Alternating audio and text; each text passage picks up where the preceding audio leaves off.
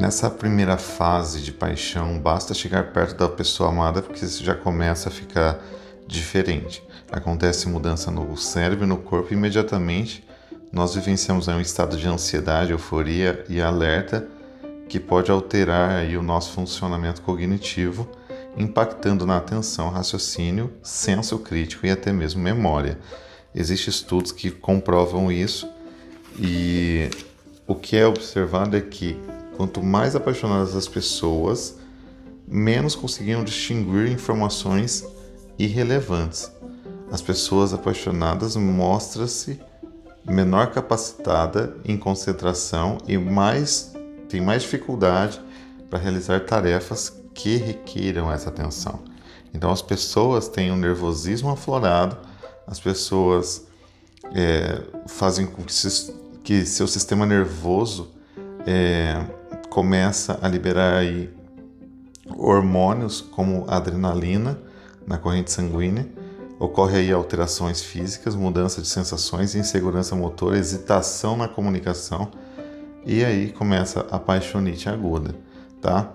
E as regiões erógenas da pessoa têm a característica principal de aumento aí de, de secreção, no caso das mulheres, e todas as regiões erógenas que são orelha, nuca, boca, pescoço, axila, mamilos, mãos, umbigo, dorso, virilha, períneo, genitais e ânus, pernas e pés, todas essas áreas são estimuladas naturalmente pelo corpo e ocorre aí uma liberação gigante química e hormonal que desencadeiam sensações e motivação de desejo, de aproximação, e satisfação emocional e sexual.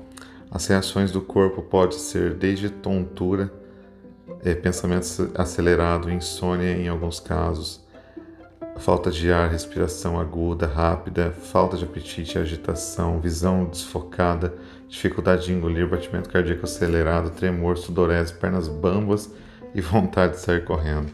Um beijo é capaz de silenciar tudo isso. Os lábios, a língua, enfim.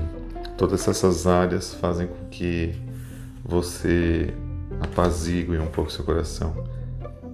E durante o beijo ocorre bastante coisa, do tipo você associa o cheiro, o gosto da pessoa na boca, você basta ouvir o som da respiração da pessoa, o barulho da saliva deslizando os lábios, muita imaginação passa a, a ser ativada ali e de repente você se vê caidinho pela pessoa.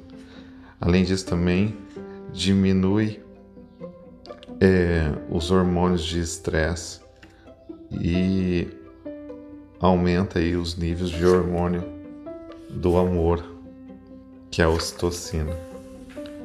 Então é importante que você saiba que a ciência se comunica naturalmente com o amor e tudo o que a gente está falando aqui é cientifica, cientificamente é, provado, tá?